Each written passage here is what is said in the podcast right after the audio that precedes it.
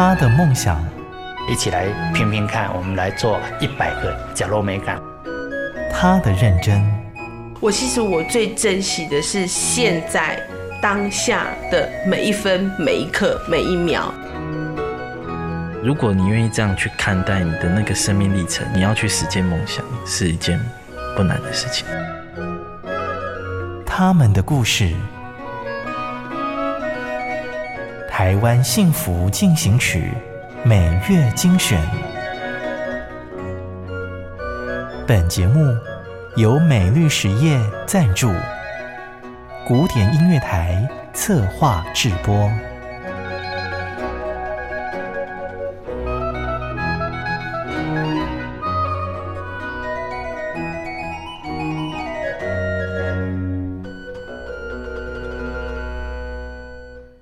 Podcast 的朋友您好，你现在收听的是《台湾幸福进行曲》，我是节目主持人廖婉君。这一集的节目，我们报道了关注因为疫情而受影响的艺文团体，以戏剧表演接住迷途少年的青艺盟，一起来听他们的故事。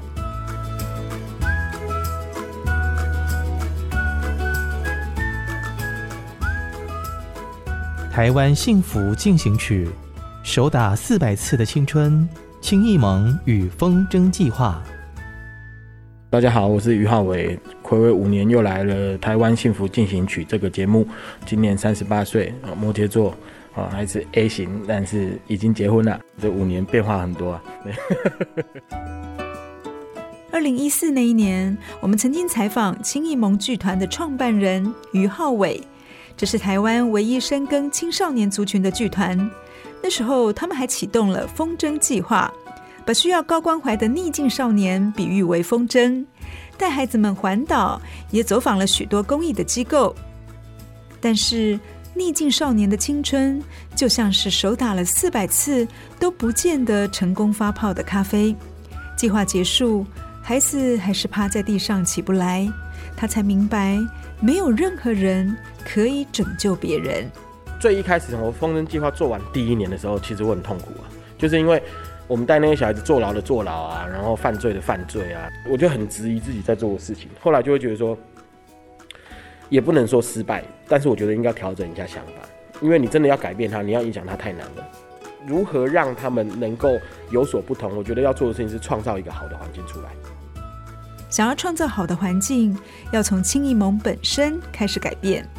于浩伟透过专业分工的方式，期盼剧团的革新能够为失意少年提供一座坚强的避风港，支持他们找到属于自己的天空。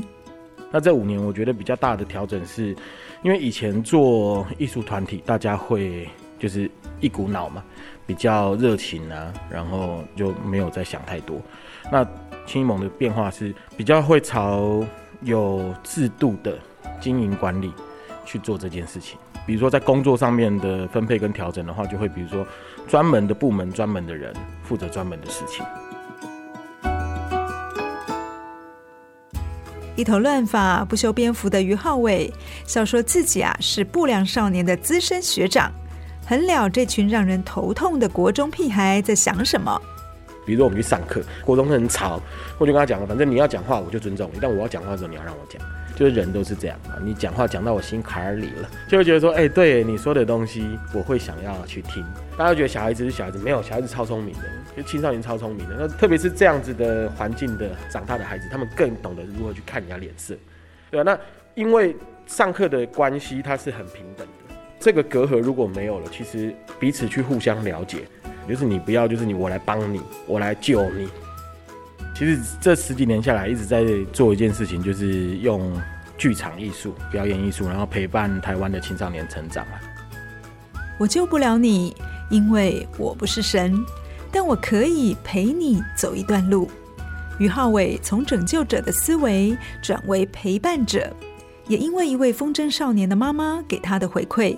让他决定进入校园超前部署，要像哆啦 A 梦搭时光机一样，赶在孩子犯错之前来陪伴他。或许逆境少年的人生就会有所不同。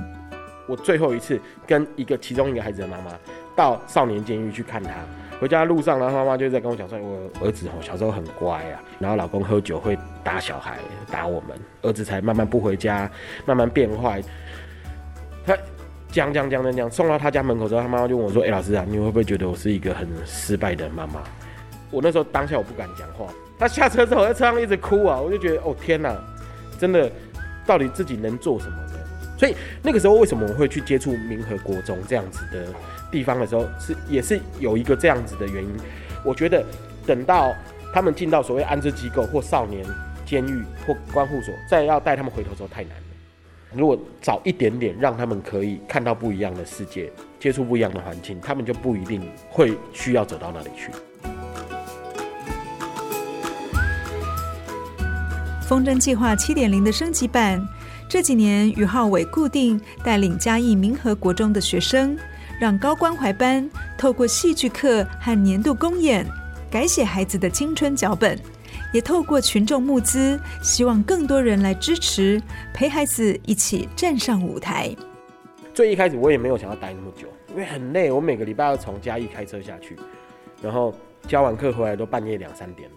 如果要他们要比赛，或者是如果他们要公演，我就要在那边待一个一两个礼拜。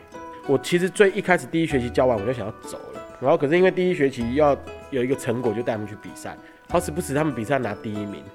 呃，拿第一名我也觉得哦也不错啦，反正就是有做一点成绩出来嘛。然后我们在庆功宴的时候，就是我比学生还开心，你知道吗？就是因为已经拿第一名了哦，然后学生又改变了，真的是完美的据点，太棒了。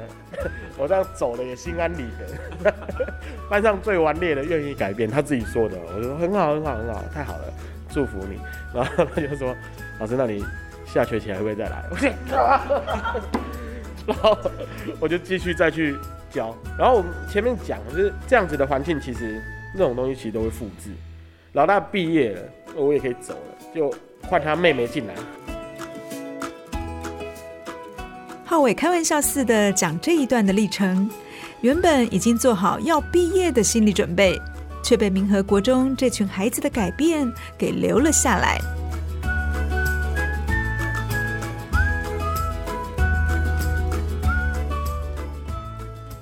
好家庭联播网，中部地区古典音乐台 FM 九七点七。北部地区，Bravo FM 九一点三。回到台湾幸福进行曲金一萌的故事，我们五年前采访，总觉得浩伟他热情有余，续航力不足，很怕轻易萌经不起现实的手打，所以持续的关注他们。五年后，于浩伟结婚了，也更像个成熟的大人。他让戏剧表演不再是短暂的烟火，而是成为孩子与生命对话的一种方式。以前都是用戏剧嘛，然后带小孩子，比如带他们演戏啊，带他们去比赛啊，带他们站上舞台啊，用这种有一些梦想、有一些热情的方式去勾引他们，对啊。可是我们自己最大的调整是，因为你其实像透过很多，比如说用剧场形式的转化，跟这些小孩子讨论他们的生命故事，把他们的生命故事变成文本来做演出，带着这些小孩子去体会。你在这过程当中，你看到的、你经历的事情，在排练的过程，让他们可以找到跟社会对话的方式。新冠肺炎疫情，艺文团体成为受灾户，青艺盟也无法幸免。整个表演艺术界冲击都很大，因为都还一直在接招，所以还没跟人家讲说我们到底受到什么影响。对，我们现在就是，比如说像花样，我们就不能上课，所以我高中社团活动全部取消。花样还是会办，但是我们有调整，像今年的规模就不要办那么大。本来每个月都要跟学生上课，我们就改成线上课程。然后原本要全台湾选十个学校前十强嘛，现在我们改成就是用增建方式的方法，选完之后选四队，八月的时候再演出。今年是青艺盟二十周年，青艺盟有几个主轴工作，花样计划是帮全台高中戏剧社上课以及协助公演。风筝计划是协助迷途的少年用戏剧来认识自己，让那些在青春路上跑龙套的孩子们演自己的剧本，说自己的故事。基本上来到这边都是神的孩子，那大家都会好好照顾你，那你要努力变好。因为剧场它很好玩啊，剧场它就是一个需要人跟人合作才能完成的一个艺术的呈现，所以有人做幕前，有人做幕后，那你就可以照你自己喜欢的方式去找你合适的位置啊。我们一直认为，其实用剧场来当做是不管是接住或者是陪伴这样子的小孩子的一个媒介是非常好的。用戏剧拉回站在悬崖边的青少年，是青艺盟一直在做的事。于浩伟也希望有更多关注的眼神，特别找了乱弹阿翔来为今年这出戏做音乐。刚好我们去年的演出，乱弹阿翔有来看，我就跟他讲说：“哎、有这件事情，我今年想要带小孩子演出，翔哥，你可不可以帮我们做音乐？”然后就说：“OK 啊，没有问题啊，你支持这个计划，就有机会从回馈品项里面得到阿翔帮这些小孩子做的一批。”在这个生的孩子的演出里面，我们做一个蛮大的、很花成本的事情，就是做 DVD 跟网络直播。如果假设真的观众没有进来，或因为疫情怎么样怎么样的话，最起码这个演出它还会有一个记录可以分享给没有进场的观众。数位时代的来临，除了线下舞台剧本要很厉害，线上宣传更要能够吸引粉丝的目光。这时候，青艺盟需要一位强大的小编，在网络上铺梗推播。刚好有一位大学生，绰号“龟龟”的吴艺轩，之前曾经参加过青艺盟的演员选拔，还当过男主角。不如找他来当小编试试。哎、你要找小编，他很适合。为什么？因为他每天都在上网，对吧？每天挂 PPT，对，挂 PPT，然后他懂很多，懂很多莫名其妙那种网路梗。那你说，哎、好啊，那就找龟龟来聊一下。我们那一次聊了大概第一次聊，我们就聊八个小时。我们东西很好，我们做了二十年，但是为什么好像相对比较少人知道？所以我觉得去做这个推广是。呃，当然戏要做好，这个是正常。可是我们已经做很好啦，但如何把这好东西拿出来给别人看，这就是我想要诶帮助青艺盟。但也不是，我也在学习啦，因为毕竟我是从零到现在有一点点东西。说起龟龟跟青艺盟的缘分，他回忆起自己的惨绿少年。那时候在读新闻系，然后。在看手机滑下去的时候，看到《风筝少年》这一出呃二零一八年的舞台剧的广告在剧上面，我说哎甄选，然后看到下面条件就不需要条件，哎我就甄选，然后上了。其实我觉得还蛮有趣的是，就是就戏剧这件事情来讲，其实算是拉住我人生的一个蛮重要的转捩点。我国中国小的时候成绩很好，在中间因为发生了一些变故。好，那个变故是我有一次失恋，然后失恋之后就没有心情读书嘛。然后那时候很常翘课啊，在高中大家都找不到我啊，成绩可能最后一名，但我旷课第一名。那一直到高中后来接触，我高二加入戏剧社，接触戏剧之后，哎，我在戏剧上面好像有发现我比较多一点的长才，所以我就呃一心的投入在演戏这件事情上面。龟龟吴艺轩在青艺盟演而优，则做幕后。打灯光的时候，他从另一个角度看见了这群爱戏剧的高中生，对比自己虚度的青少年时光，他从冷眼旁观变成热血沸腾。像是我去年在全国花样戏剧节担任是灯光组这样子，我记得带了五天，带了五组学校，其中有一组学校就是某某高中这样。他们并没有因为他们是最后一届要导师，所以他们很随便去应对这件事情。他反而是把它当做他人生的最后一部戏来看待。他们都有自己的口号，让我直接在空台直接哭出来，因为我觉得太青春了吧。我在中间找到一点我遗失的东西，就是我是一个漠不关心别人的人，然后我觉得我做好我自己该做的事情就好。但一直到我在青艺盟待了久之后，然后呃跟着浩哥一起去用戏剧这个体制外的教育，给他一条另外一条路走，我就发现其实自己的力量虽然很小，但是只要能够贡献出一点点，那大家群聚起来就是会是一个很棒的一个社会，去推动社会的力量。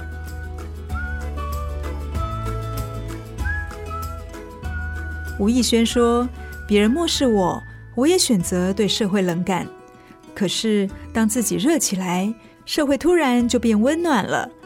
他有一段感性的话，想对当年叛逆的自己说：“吴艺轩，现在你可能还在摩斯睡觉，但我想跟你说的是，你现在对自己是很落寞，然后你很想放弃自己。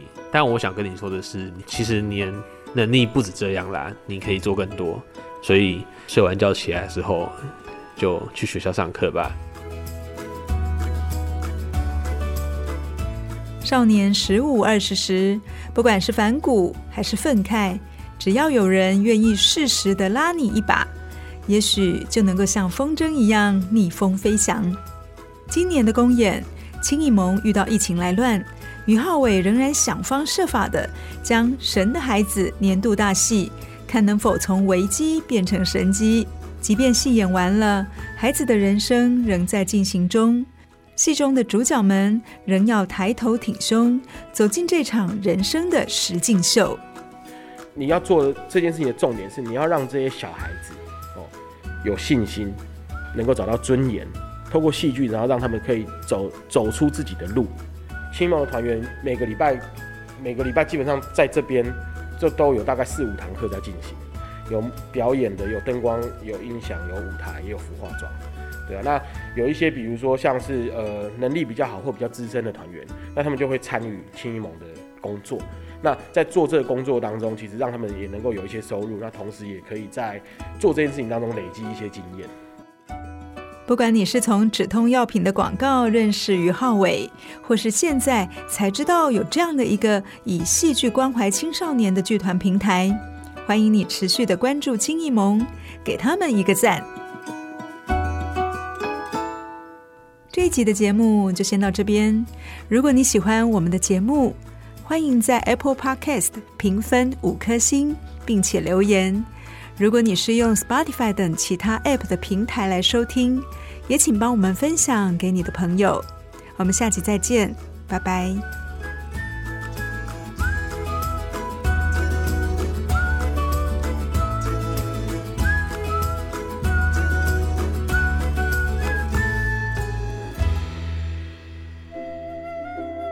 真的很感谢默默为这块土地付出的每一个人，让我觉得幸福就在身边。我是美绿实业廖陆立，咖喱做会冲着温暖的社会。美绿实业与您共谱台湾幸福进行曲。